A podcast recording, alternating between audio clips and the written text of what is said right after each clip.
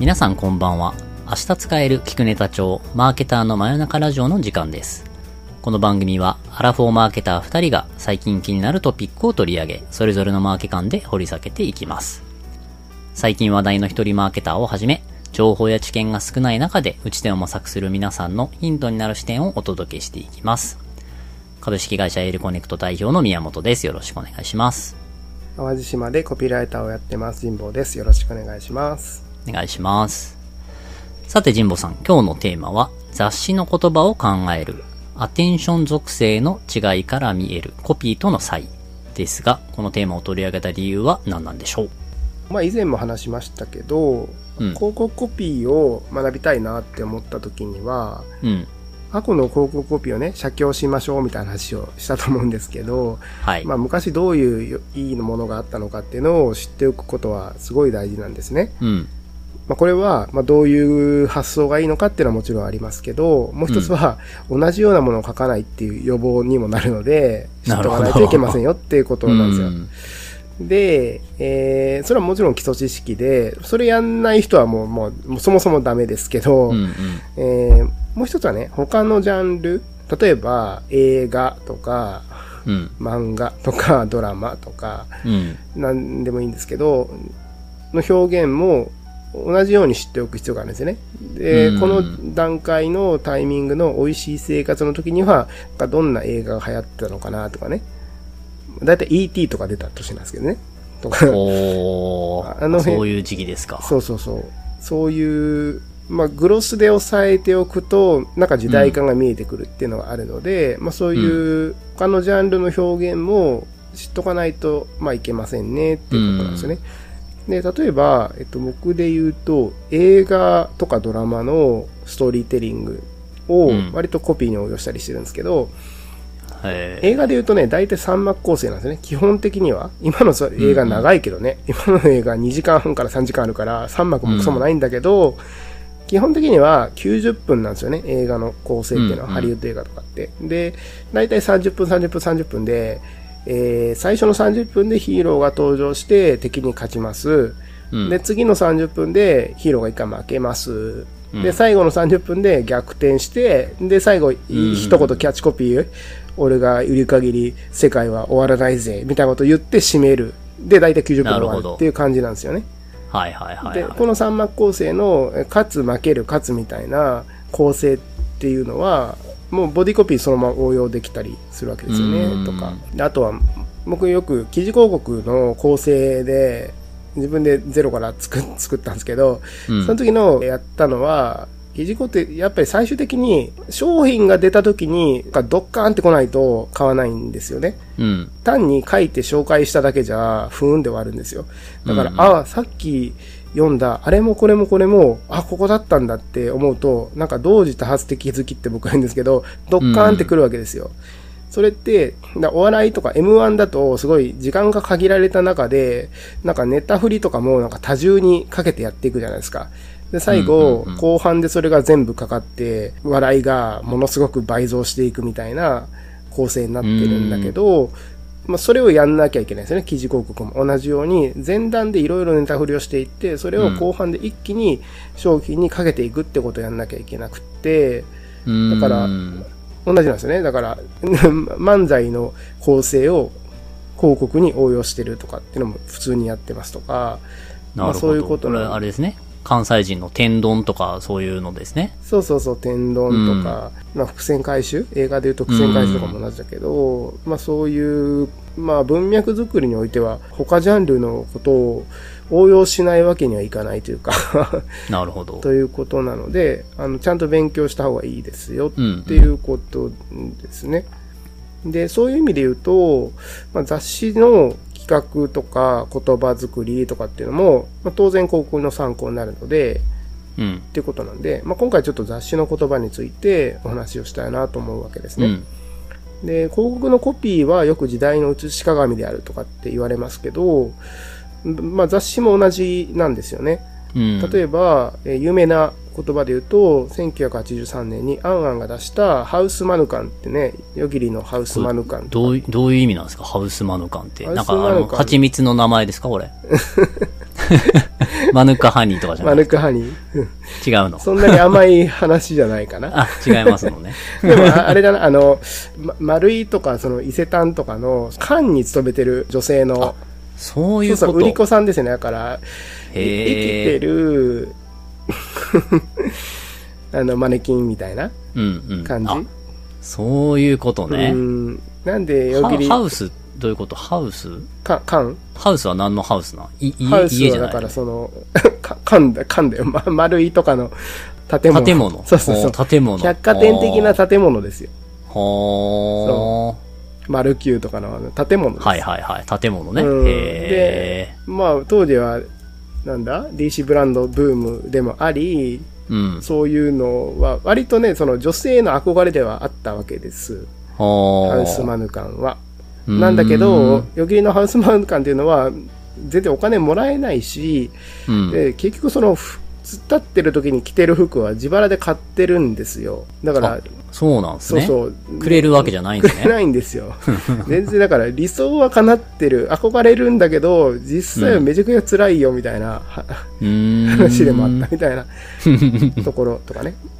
まあ、えっと、ハウスマヌカンって言葉は時代を風靡しました。で、まあその15年後ぐらいかな。白金ーザは割とみんなしますよね。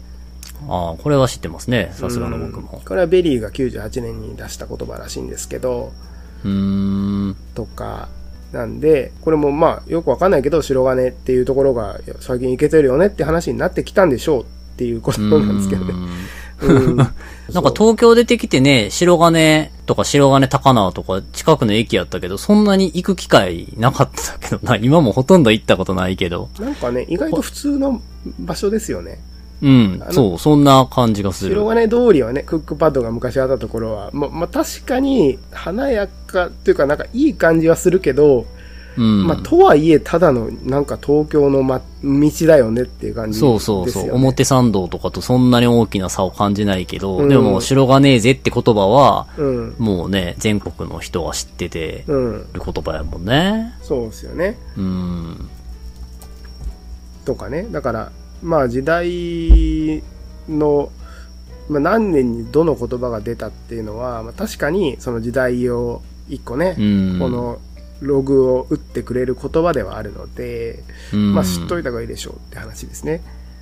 なるほど。そっか。白金ぜとかって検索すると、白金や白金台でショッピングや食事を楽しむ専業主婦。あ、そうなんだ。やっぱ専業じゃないとダメなんだね。でも、今の時代では多分、ね、言葉になることほぼないだろう。そうだねなんて。言葉ですね。うん。はあ。時代を反映してるね。98年。うん。なるほど。今の憧れられる女性像ではないんだろうけどね。うーん、そうだね。うんそうだな。まあそこの個別の、まあこの時代にはこういう言葉があってみたいな、うんちょっとクロニクル的な話はうん別の機会に気が向いたら話そうと思いますが、うん。今回はまあそういう雑誌の言葉っていうのはまあコピーと同じように時代の写し鏡であるんだけども、じゃあどう違うのっていう話をちょっとしたいなと思うんですね。なんかそこが改めて言語化されてることってあんまりないと思うので、うん。それの温度感の違いとか、なんかどう違うのかってことを知っておくことで、なんかその取り入れ方が変わってくると思うんですよ。うん。うん。なので、ちょっと今回はそこにフォーカスしてお話をしたいなと思っています。なるほはい。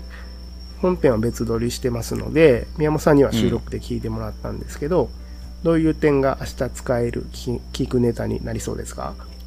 そうですね。もうまさに、この観点がなかったですね。雑誌の言葉をちゃんと考えるっていう。だもう出てくる言葉、知らない言葉ばっかりですもん。そうだよね。ハウスマヌカン含め。確かに。確かに。あ、そういう言葉があったのか。で、まあ確かにその言葉の定義とかを聞くと、うんああ、なんか、その時代だからこそ、そういう言葉が流行ったんだろうなっていうこともわかるし、うん。そういう意味で時代性も分かったりとか、まああとはね、あの、この実際本編の中で広告と雑誌のコピー、まあ広告のコピーも確かに時代を映し出していると思うので、うん。広告のコピーと雑誌のコピーの違いみたいなところは、まあなんかそういう目で見たことがなかったので、うん。なんか面白かったなと思いましたね。だから、これからも言葉を見たりとか、あとはなんかこう、流行語大賞とかいろんなこと、ところで使われる言葉も、雑誌っぽい言葉もあれば、広告コピーっぽい言葉もあれば、なんかい、うんえそれぞれ使われ方が同じカテゴリーの中に入ってても違うので、うんなんかその辺をこう注意してみると、なんか言葉に対しての自分の中での目線の作り方ができるなっていうふうに思いましたね。うん。ラジオを聞くのいいところって、なんかそ、そこだと思うんだよね。情報を得るのではなくて、うん。考え方を知るみたいな。うん。誰かの肩に乗っかって、他、世界を見渡してみるみたいな体験がいいと思うんだよね。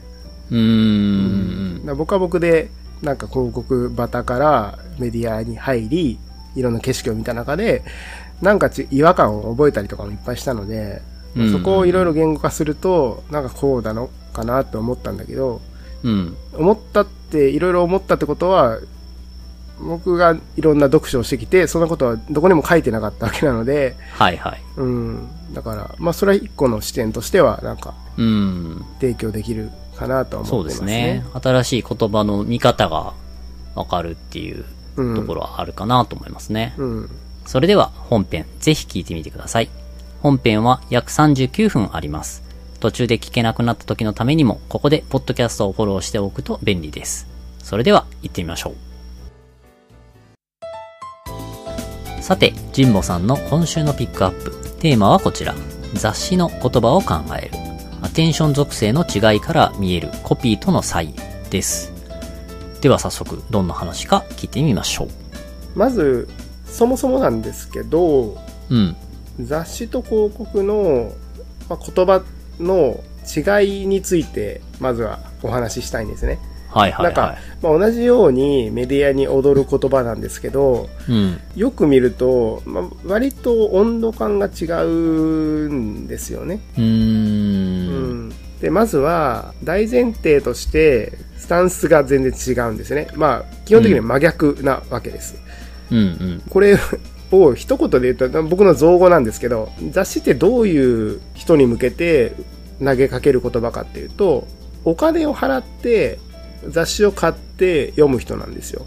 うん。だか、ら、自分でお金払ってるわけだから、まあ、映画とかと一緒ですけど、ちゃんと2時間だったら2時間見るんですよね、最後まで集中して。だからそういう意味で言うと、ペイドアテンションって僕は呼んでるんだけど、に対してぶつける言葉です。で、うん広告っていうのは逆にノンペイドアテンションに対してぶつけるものなんですね。うん。うん。なので、広告っていうのはね、以前も話しましたけど、基本的には99.9%無視される前提で書かないといけないんですよね。もう情報が多すぎるから、一個一個に向き合っていれば、今の現代人は頭がおかしくなってしまうんですね。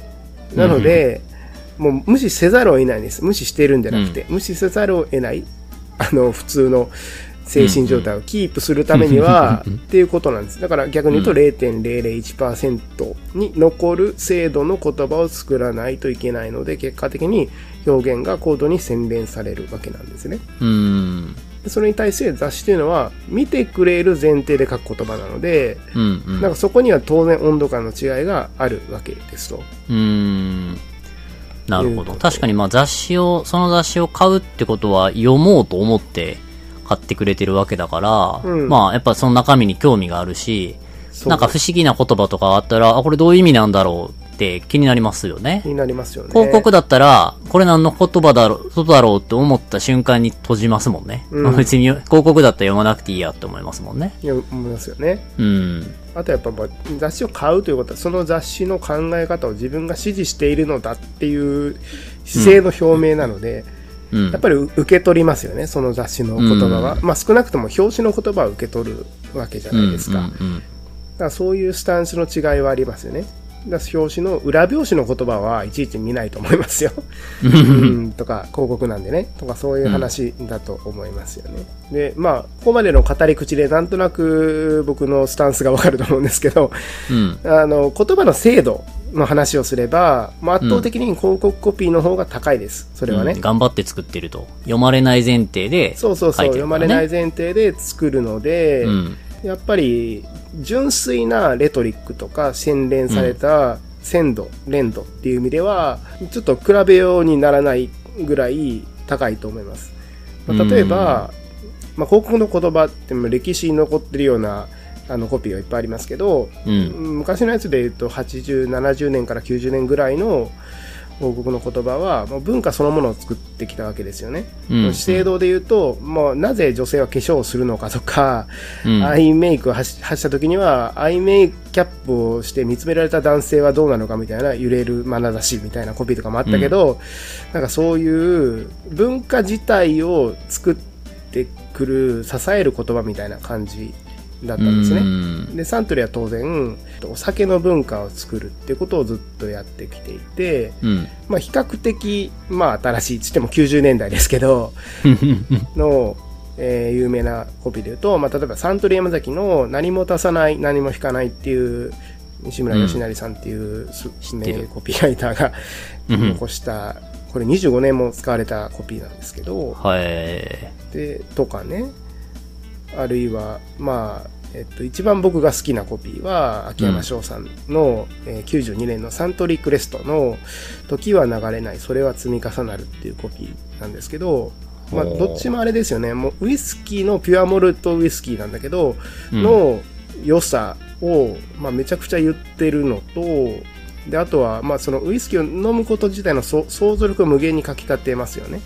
うん。もうその一口飲むこの一瞬が12年とか24年とかの時と、ま、交わるわけじゃないですか。うん。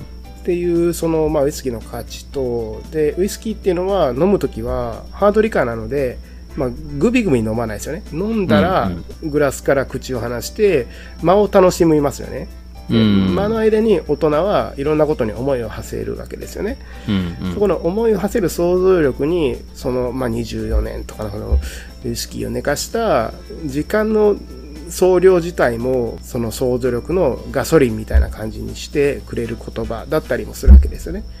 なるほど。で、まあ、トータルで、そのウイスキーを飲む豊かさみたいな、うんこの一口の豊かさみたいなことを、ものすごい端的な言葉なんだけど、その100倍ぐらい想像させるっていうのが、まあ、コピーのうんすごいこと、凄さだと僕は思ってるんですね。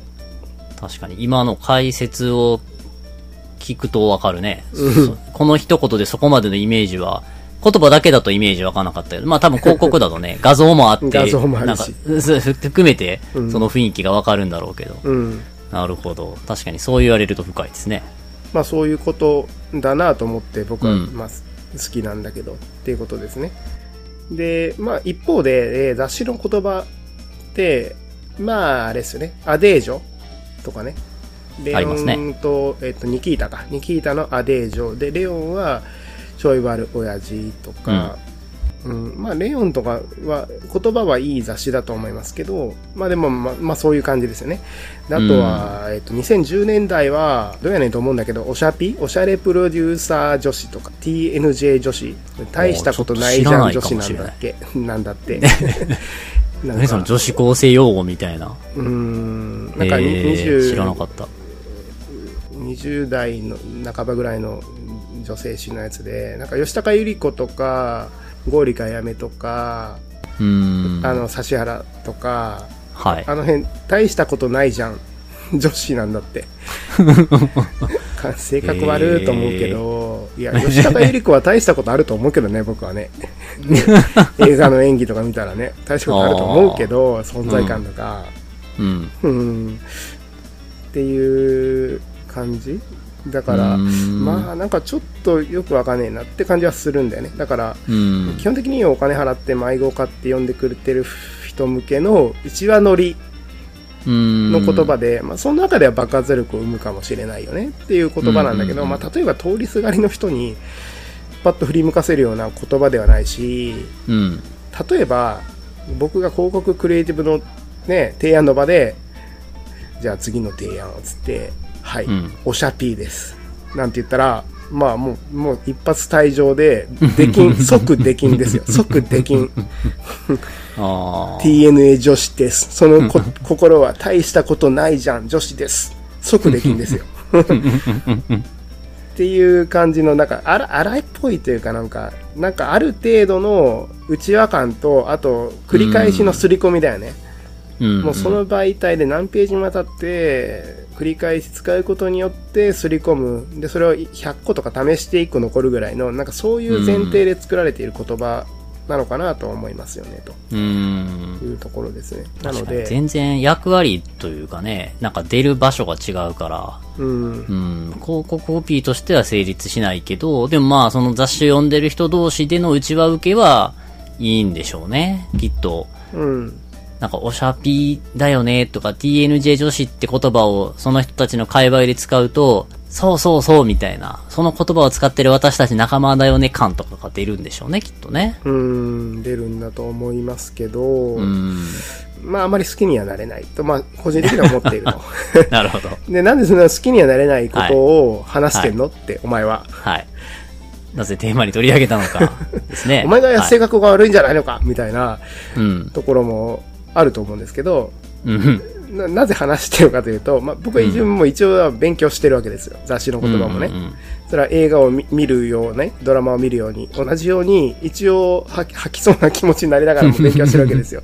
うん。で、それはなぜかというと、これは雑誌の言葉は、その言葉作りの模範として勉強しているわけではなくて、うん。でも、現実に日本の社会にある程度普及をしてるわけじゃないですか。うん。でこの、この年にこういう言葉が出て、ある程度浸透しましたっていう事実は事実なので、うん、そこは、要はカルチャーとして知っておかないといけないっていうことなんですね。うん。いやそこに重要されたからにはそれなりの社会文脈があるだろうし、うんそ。れのシンボルとしての一つの言葉としてのなんか ものだとは思うので、一応踏まえておきましょうっていうことです。なるほど。ううん。ん。まあ、ただね、これがいいっていうわけではなく、まあ、これは名作コピーも往々にしてそうなんですけど、うん。まあ、ふみふみとかね、なんかよくある、ありますよ。なんか、よくわからんコピーがいっぱいありますよ。有名なうん。ね。うん。でも、いい悪いは、それはわかんないですよ。あの、有名だからいいではないんですよね。残ってる言葉っていうのは、残ってるから、有名だから、評価されてるっていう面も言ってあるので、要は生存者バイアスっていうのがかかるんですよね。だから、残ってるからといって、このコピーとかこの雑誌の言葉が良いのだという意味では絶対にないっていうことなんですよ。だから、そこは踏まえておかないといけないんだけども、ただ、作る側としてのその、基礎素養としては知っとかなきゃいけないっていうことです。だから、うんうん。うん、そそこですね。写経しなくてもいいけど、写経はしなくてもいい、自分の発想のメカニズムには取り込まなくてもいいけど、知識としては知っておきましょうみたいな、そうそういうことうです。なるほど。え、これを知識として知っておくとどういうところで役に立つんだろうか？例えば、ターゲットが50代うん。ですってなったら、50代の人が一番多感だった時にはどんな時代を生きたのかなって考えるじゃないですか。うんうん。でそれその時に、まあ、50, 50歳の人は毎年変わりますよね去年49だった人は今年50になるしみたいなうん感じなので、案件によって50って言っても一律にあの50じゃなくて今年の50の人はあのあの時にどういう時代を生きてたのかなって振り返って考える時にやっぱりこういう年表は必要なんですよね。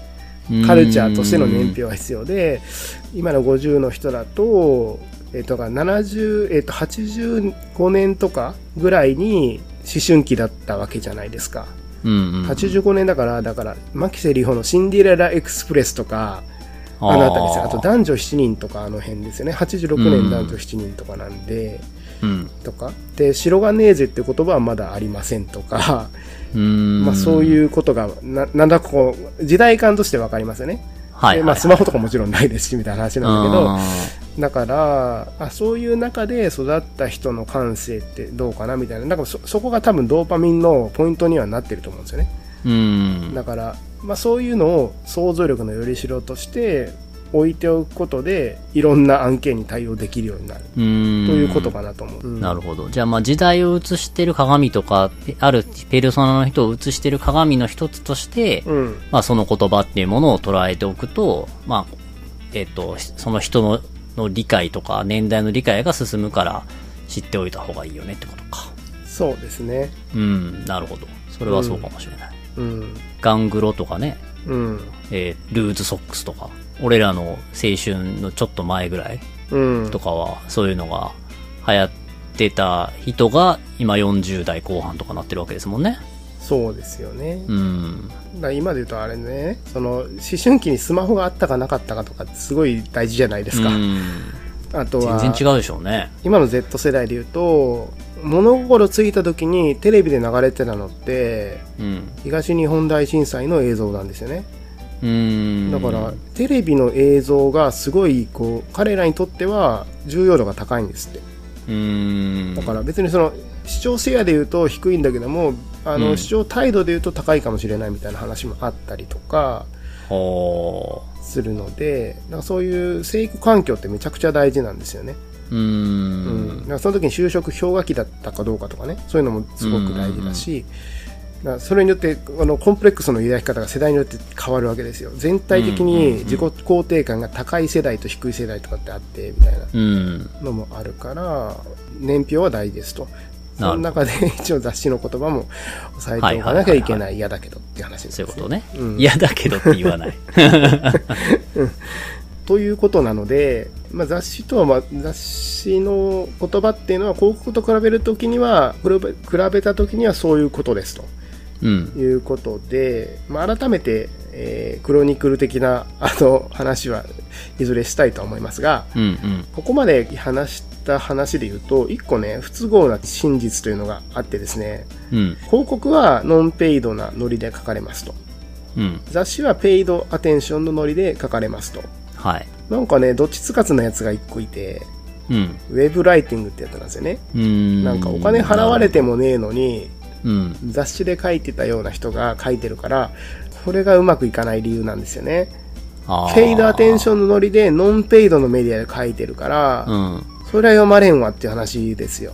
うーん。なんかね、リアルの人間関係でも TPO とか距離感があるじゃないですか。うん。メディアコミュニケーションも当然あって、うんペイドの人には距離感近く話しかけていいですよね。うん。で、ノンペイドの通りすがりの、なんか、ながら読みとかして、テレビとか見ながらよ見てるような人に、なんか、ですよねとかね、いかがでしたか？とかしても、なんだのこいつっていう話ですよね っていうことなんだけど、なんでやっちゃうかっていうと、まあ、そこの違いを全く意識してないってことなんですよね。うーん。自分が書いたテキストは、ペイドのノリで当然読まれるものだと思ってうん。書いてる。なんだけど、ウェブと紙、雑誌の違いが切り替えられていないので、全く伝わってないっていうことですよね。で、全く伝わってないことは、編集部からはライターにはフィードバックされないので、うん。だから全く伝わらない情報、書き方が、今一般に普及しているウェブライティングのメソッドとして 定着してますよね。あれは人間には一切読まれないテキストライティングなので。っていうことなんですよ。でなるほど。まあ、ウェブライティングもなんかいいくつか、メディアによって結構種類がありますよね。なんか SEO めっちゃ目指してるみたいな。ところはもう SEO バンバンだし、うん。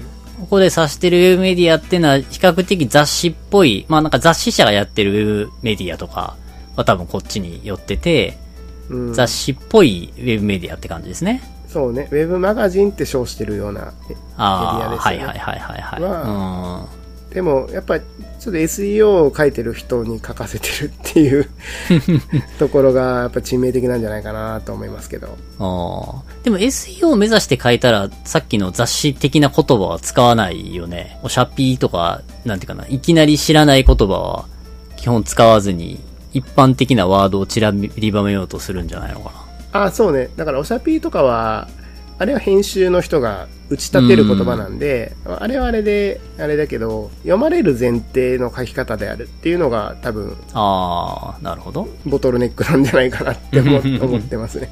はいはいはい。うん。なるほど。SEO 記事であっても、まあ当然ね、あの、検索エンジンを意識して作ってるのもあるけど、うん。まあ一応人間にも読んでもらいたいと思って作っているはずなのに、うん。まあ、読み手のことを考えずに作っ、使っ、作ってるから、ついつい4000字とか書いちゃうってことね。そうそうそう、4000字とか。うん。自分読めるのかよって話だよね、4000字。自分が誤植しまくってんのに気づかないような、気づけないような文字量書いといて、よくよ納品できるよなと思いますけどね、ね責任感って何でしょうって思いますけども、はい。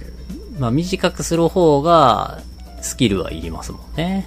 スキルはいりますし。伝えるべき情報に絞るっていうね。うん。本当に誤読なく伝えることを伝えようとした時には、すべての文字をテキストを設計するんですよね。計算しないといけないんですよ。読語感を逆、けえっと設定して逆算して書いていかないといけないので、うん。4000文字だとそんな計算多分 AI でもできないぐらい難しいんですよ。うーん。だから、もっともっともっと短く絞らないといけなくうん4000文字だと基本は10分読むのにかかるんだけど、ウェブメディアはだいたい1、2分しか読んでくれないので、うん8割は読み飛ばされますよね。8割読み飛ばされたる主張態度で、何を伝えられるのって言ったら、もう、もうなんか、まぐれでしかないですよね。ある人はこれを受け取り、ある人はこれを受け取りなんで、何もその、読語感の計算なんて成り立たないわけですよね。うん。うん。うん。だからまあ、そういう意味、もっとリアリストになりましょうって話なんだけど、はいはいはいはい。っていうことですね。まあ以前も話しましたけど。まあ、ちょっとウェブライティングが SEO 的なもの、要は Google の評価以外は一切うまくいってない理由は、そ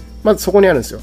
アテンションを履き違えている。雑誌のノリで書いているノンペイドメディアなので、読まれないってことなんですようんね。だからやっぱり画像しか見られないね、みたいな話になるんだけど、僕はいろいろやってきた中で言うと、え別にテキストも読まれるからっていう話なんですね。うんうんうん読まれるテキストは読まれるし、画像よりも価値のあるテキストであれば画像よりも見られますし、読まれますっていう話なので、まあそこは何言ってんのっていう話ですっていうのがまず一つと、ノンペイドな状況で読まれるものなので、まあ、結局はなんか、まあ、広告型の人があんまり書きたいとは思ってないと思うんだけど、で、やっぱりそのアテンションをまずキャッチしないと何も始まらないっていう世界で書いてる人の方が向いてるは向いてると思うんですよね。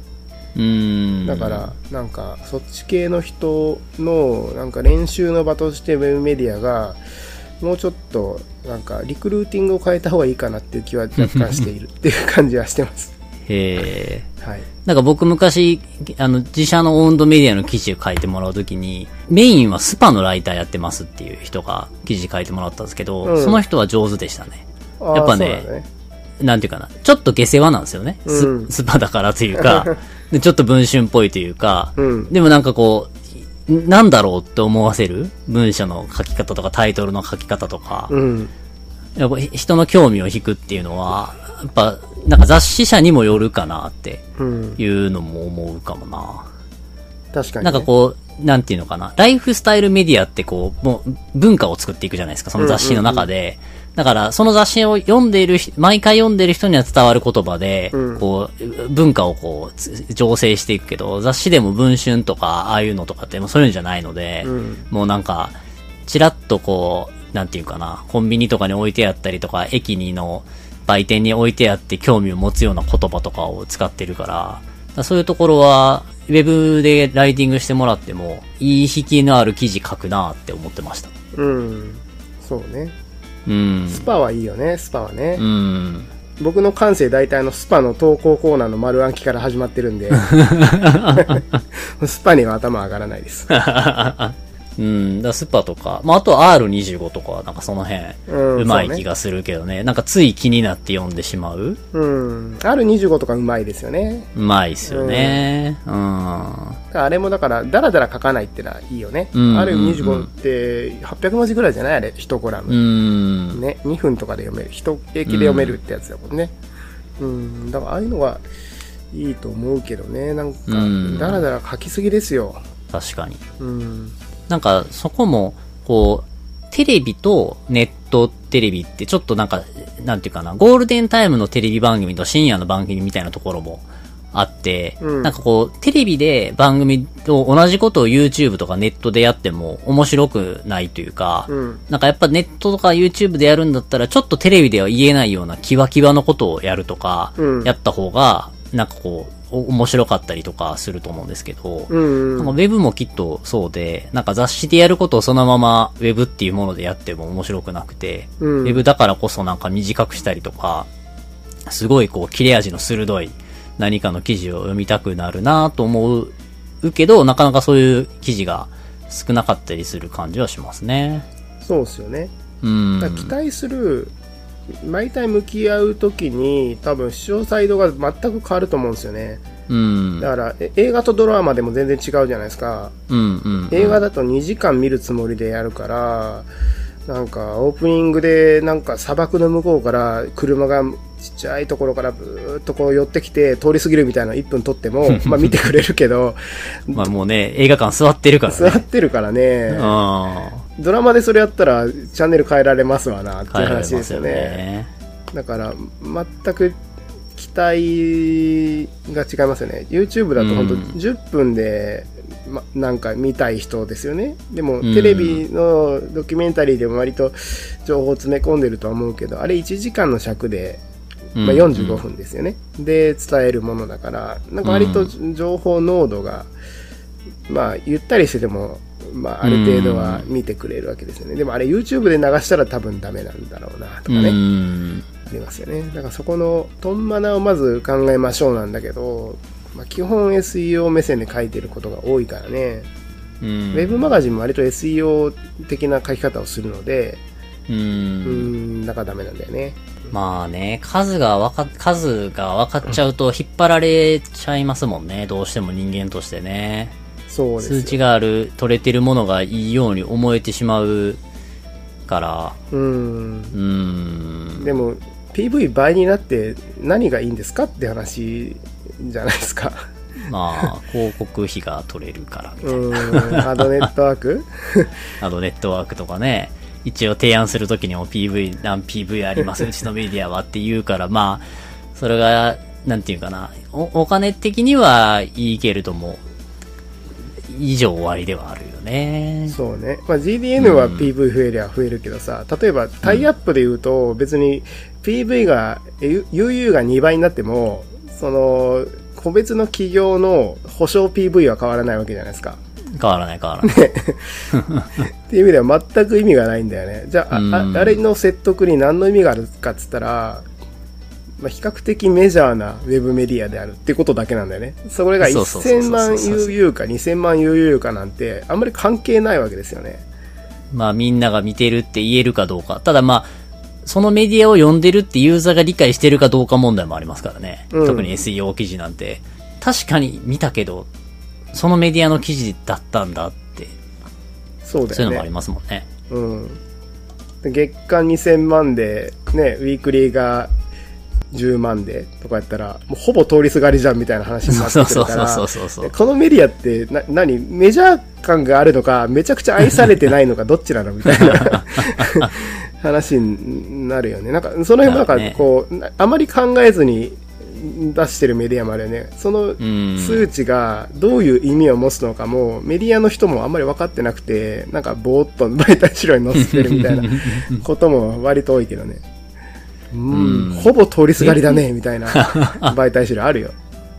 なるほど。ウェブメディアどうなんですか？ね、なんか一時、ね、キュレーションメディア時期とかウェブメディアがすごい流行ってた時期あったじゃないですか。広告の時も、ウェブメディアも一つやっぱ検討しないとね、みたいなうん。時期あったけど、なんか、あんまり最近聞かないなって思うんだけど、どうなんだろうな。売れてんのかな、記事こう。いや、どうなんだろう。うん売れてないんじゃなんか見てる限り売れてないなって感じはするけどね。って感じはするよね。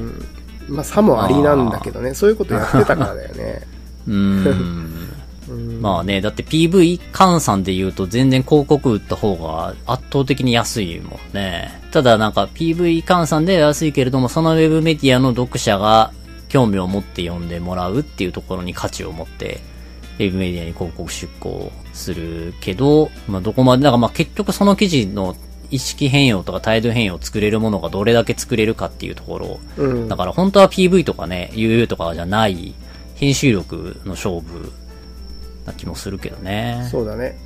うん。あとはだから、僕がよく言ってたのは、雑えっとウェブマガジンの良さは、まあだからその媒体のロゴ付きのページで説得できるっていうことがまず一つですよね。うん。まあ、印籠を出しながら、うん。そのブランドを語れるっていうのが、まあ強みです。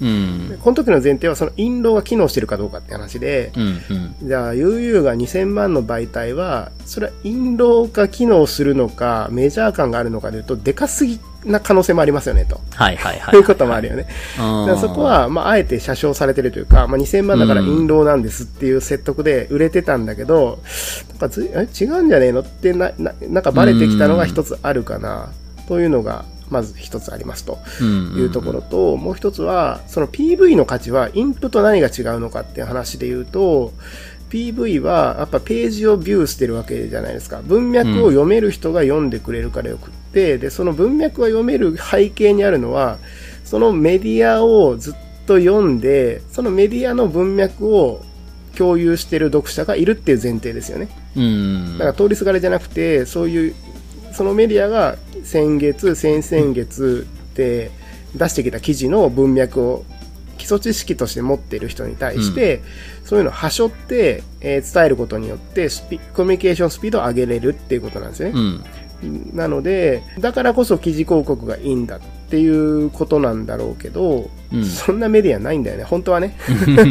そんなの幻想で、はい。理想論というか、あのー うん、夢のような話ってやつはね。うん。まあね、お金払って読んでるわけじゃないからね、ウェブメディアはね。そうなんですよね。だから僕はウェブメディアずっといた時も、あの、言ってた、言ってたし、なん何度か取り組もうとしたんだけど、まあ、うん広告側から働きかけるから、まあ、トータルとしてうまくはいかなかったんだけど、まあ、何度かやろうとしたことはあるのが、あの、メディアとして言葉を育てましょうっていうことをうん。やったんですよね。うん。雑誌って、まあ、あんまりなんかね、ずさんな言葉出してるとか言ったけど、一個いいと思うのは、なんかずさんでも何でも、言葉を自分のメディアで打ち出して、で、うんそれを育てようっていう気概があるんですよね。うんなんかそこは表紙でちゃんと育てていくみたいなのがいいなと思うんだけど、ウェブメディアには一切ないんだよね、それは。もうすごい大きなメディア、うんナンバーワンとか言われてるメディアでも、なんか全然なくって、もう本当、だから、紙のメディアの同じような属性のメディアがこういうことやって特集してるから、うちでもそれをやりましょう、みたいな。うんなんか、意思がないん ですよね。意思がないから当然狙って流行らそうなんていう発想もなくて、で、やりゃいいじゃんって話なんだけど、それをやらないんですよ。うん。で、もしそれをやれば、要はメディア固有の言葉があれば、どういうメリットがあるかっていうと、それビジネス上のメリットが当然あるわけで、うん。まあ、タイアップ取りますとかっていう時は、ユニークユーザー数とか PV 数とかじゃなくて、別にそんな少なくてもいいわけですよ。今で言うと、ニュースピックスの記事項の PV なんて、あのすごい少ないですよ。保証 PV って。うん数千とかなんだけど、うん。うん。普通に売れてるわけですよ。す割と高いのにね、数百万するんだけど。だから、まあ、まあ、そういうもんなんですよね。だから価値が、めそのメディアに出す価値があれと判断されれば売れるし、だから、純粋な UUPV とかって意外と意味がなくって、うん広告主も求めてないんですよ。うん、で、メディア固有の言葉があれば、そのメディア固有の、メディアの顔が見えるので、あ、このメディアでこういう文脈で語ればいいねっていんうんうイメージが広告主に湧くので、うん。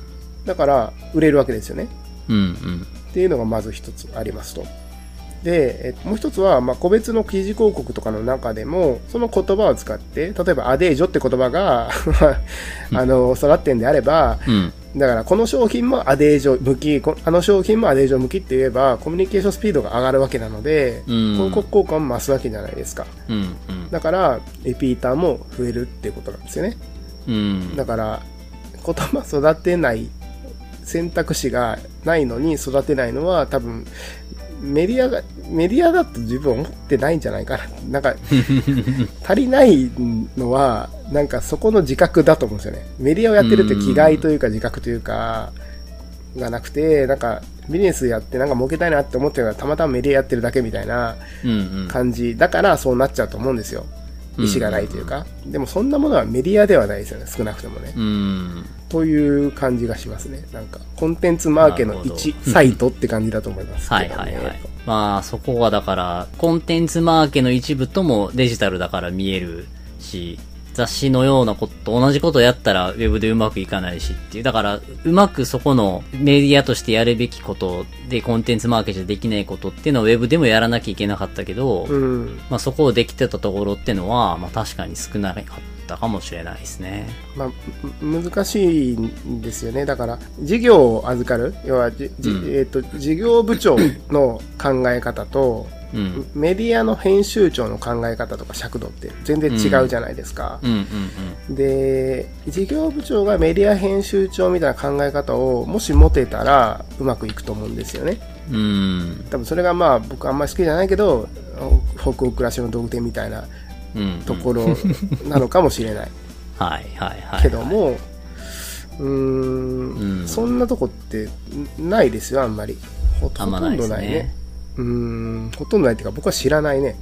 うん。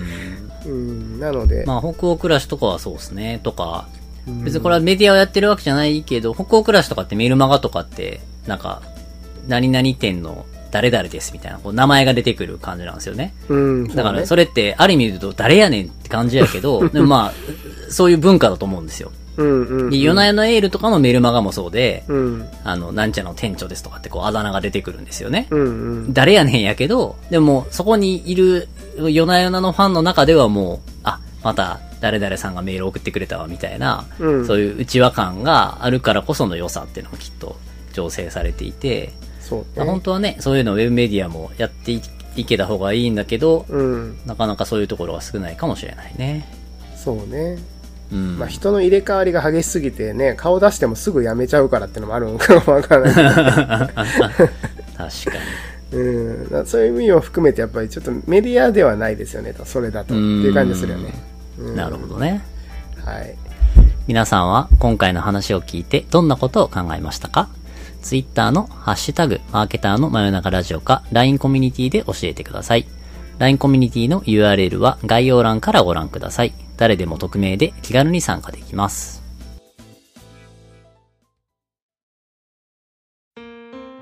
さて、今週の明日使える聞くネタ帳、マーケターの真夜中ラジオもそろそろ締めのお時間となります。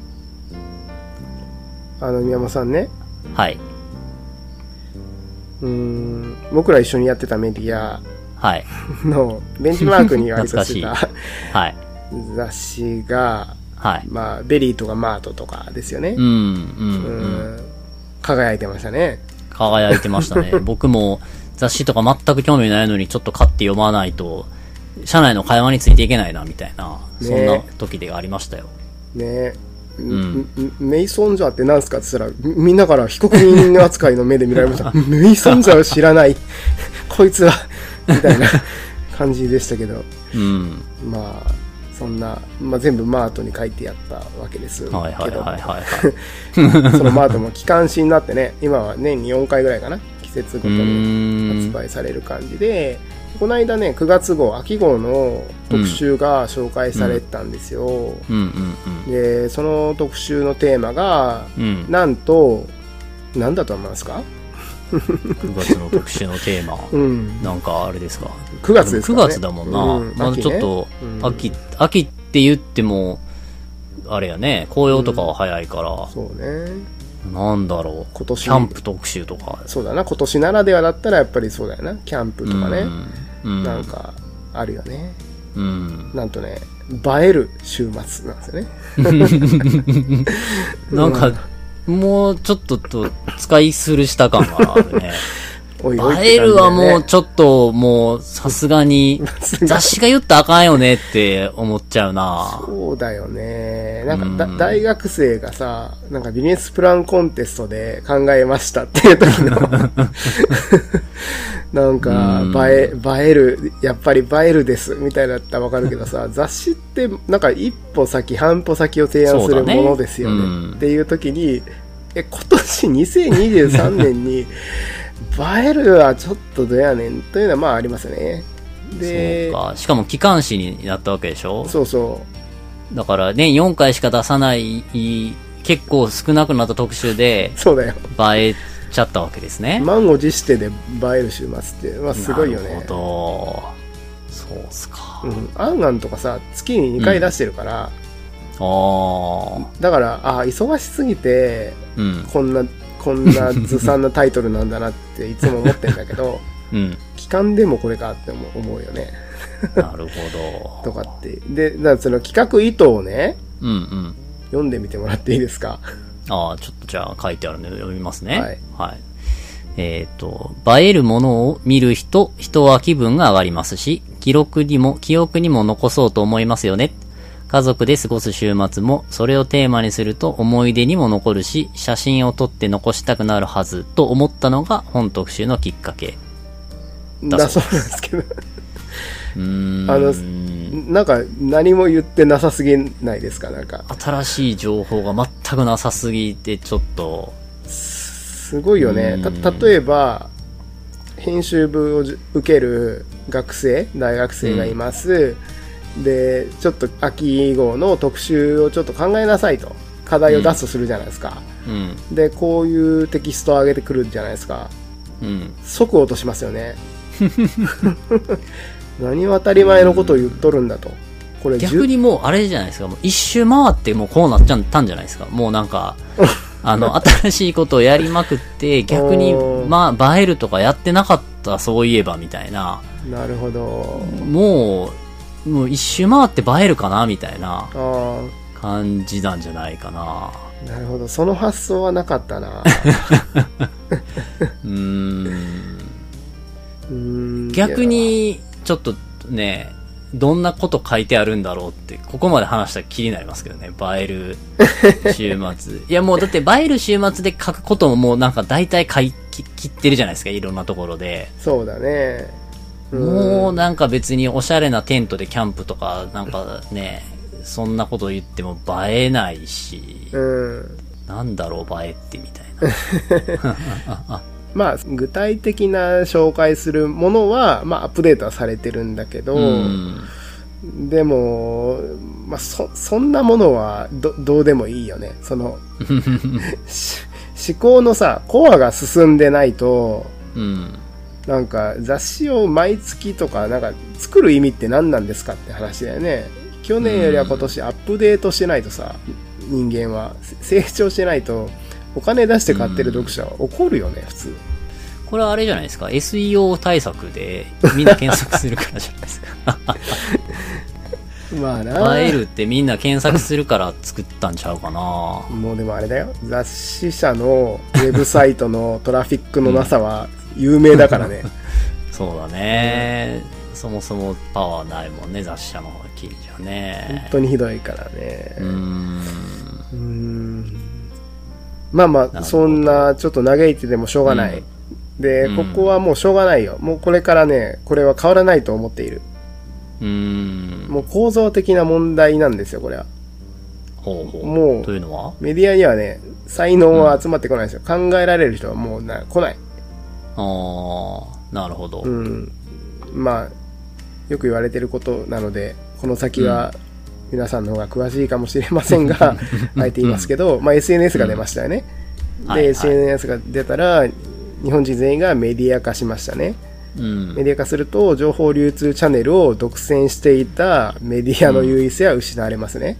はいだから、儲からなくなりますね。うんうん で、儲からない分野には才能は向かわないので、うんじゃあどういう人が来るかっていうと、メディア憧れが来るんですよね。うんで、才能はない。で、競争もしてないのにメディアに入り、で、うん編集部気取りなんですよ。一発に。う んだから立ちが悪いんですよ。みたいな。で、編集長ですっつって、なんかいろんなイベントとかに顔出すんだけど、特に何もしないみたいな 人が増えるっていうことですよ。うん、これはね、もうしょうがないと思うんだけど、多分そういうことですよ。もう終わってるんですよ。うんうん、話が終わまあっちゃっだから、そうね、構造的な問題はあるよね。たね。うん。いや、なんかこうね、ななんていうかな、雑誌なんて読まないよねって、い別になんか昔結構前から言われてたけど、でも言うても読まれてたみたいな、うん新聞とかもそうですけど、うん。言う、新聞読まないよねって言ってても、いや、意外とでも読んでる人もいるんだよって世界がうん。あったけれども、こう SNS とかが出てきたことによって、うん。なんかここれまで SNS がなかった時ってやっぱすごく専門的な情報はどうしてもウェブ上にもそこまでなかったりとかうんしたけど、もう自分の趣味に合ったものが SNS で簡単に集まってくるようになると、なんかもうそこは難しいよねって、まあなるよね。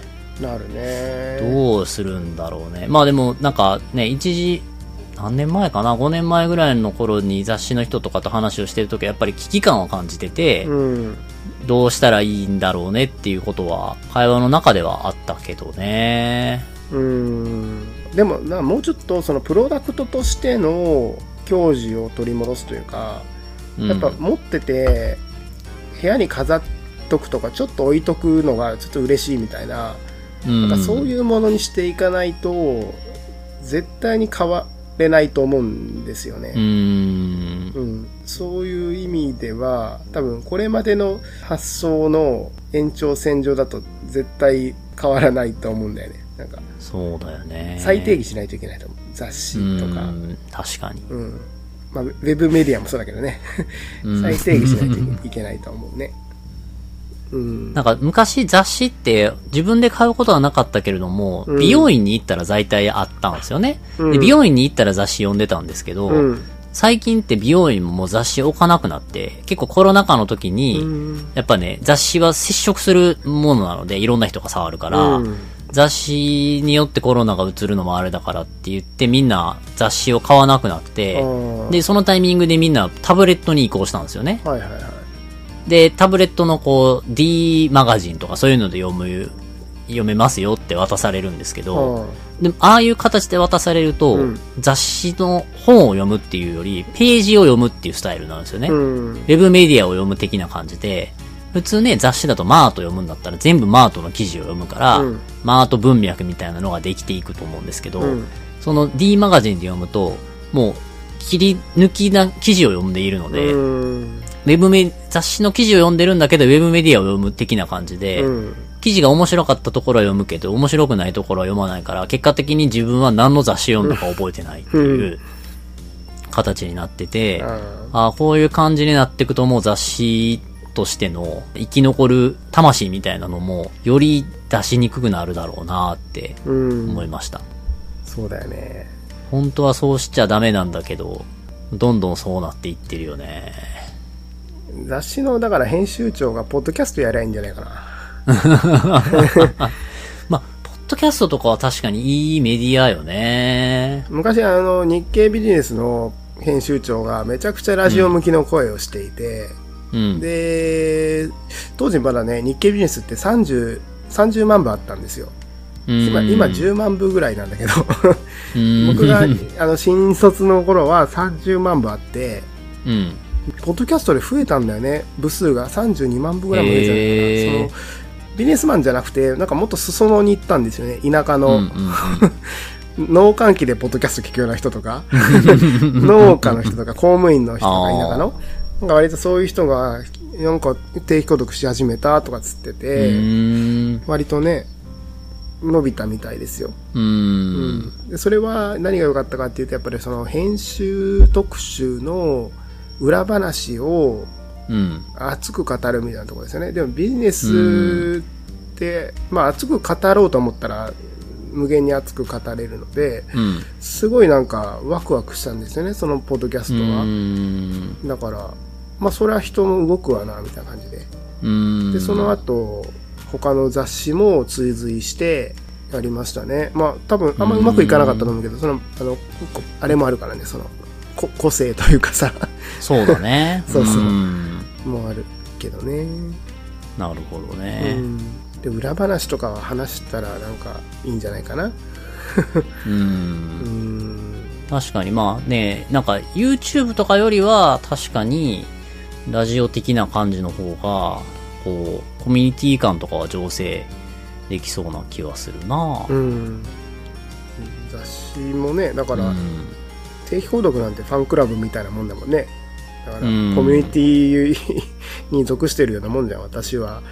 毎週あんあんを買ってる女ですっていうことじゃないですか、はいはいはい、はい。うん、そこのエンゲージメントを高めるためにはねなんかもうちょっとこのパーソナルメディアと言われる音声とかの方が合う気もするよねなるほどん。確かにそういえば、最近 Apple のポッドキャストランキングで僕らを抜いて1位をずっと独占してるのは、ダイムのいうポッドキャスト番組です。そうなんだダイム嫉妬商品総研っていう、小学校のダイム編集部がやってるやつがずっと1位、2位をマーケティングカテゴリーで最近できたんですけど、うん。上位になってて、えちょっと俺らのランキングが下がるなと思って。え ああ、そうなんだ。やっぱね、信用性があるのかもしれないね。雑誌のコンテ。ンツとね。まあ、もともと情報量はね、取材いっぱいしてるわけだかうんら、あるわけで。確かにまあ、それをね、いつまんで出せば、取材の裏話とかやると、まあ、面白いんだよね。記事に乗り切れなかった取材の裏話とかって、まあ、割とお得感があるじゃないですか。うんうんうん。えーあとその記事の読み方も変わりますよね。あ、こんだけ苦労して取材した記事を一文字一文字 読んでんだなって思うと、やっぱなんかちゃんと読もうって思うしね。確かに。うん。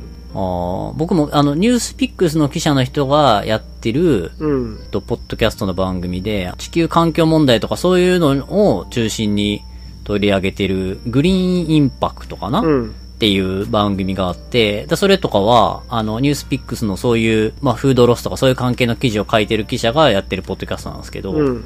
結構ね、いや、なんか、せ世界中飛び回ってますとか、ホテルがめっちゃ汚くて大変ですとか、うんなんか、取材こんな苦労してますみたいな話を聞けるのは確かに面白いなと思うので、うん。それ、いいんじゃないですかね。雑誌社はポッドキャストによって復活するっていう。そうだよね。な何か中心となるプロダクトは雑誌だけども、うん。まあそこにを中心として集まるコミュニティとかその知的うん。欲求の方向性が似た人たちがうん、なんかつながる場所なんだっていうことにした方が、まあ今っぽいよね。なんかもうプロダクトにこだわる必要一切ないと思うけどでプロダクトがあるのは強いと思うんだよね、うん。なんか結局、ウェブマガジンとかも、なんか最後プロダクトとか作り出すじゃん。なんか、ウェブマガジンが雑誌を出しましたとかってなってくるので、やっぱプロダクトはいいいいし、システム化されてて、流通網があるのは強いとは思うんだよね。うん。だからそこに他のチャンネルをミックスすればなんか、なんかね、変わりそうな気がするけどうね。んじゃあ、あれですね。雑誌社で、ポッドキャストで、ちょっと復活を遂げたいなと思っている方々、ちょっと僕らに問い合わせいただければ、何か、こう、いいコピー含めて、ご提案ができるかもしれないですね。そうですね。はい。まあ僕らね、一応ウェブメディアやってた二人ですからメディアのことちょっとわかるからね。はい。会議中はそんなに口悪くないんで。いきなり、いきなり下手に出るスタイル。基本的にニコニコしてますからね。会議中はね。ワコンとか言わないからね。オワコンとか言わない大丈夫ですね。はいはい。全工程。前回。明日使える聞くネタ帳マーケターの真夜中ラジオではマーケティングに役立つ情報を毎週配信していきます。ポッドキャストをフォローするとマーケターとしての知見が毎週溜まっていくのでぜひフォローしてみてください。ではまた来週の土曜日、ポッドキャストでお会いしましょう。さよなら。さようなら。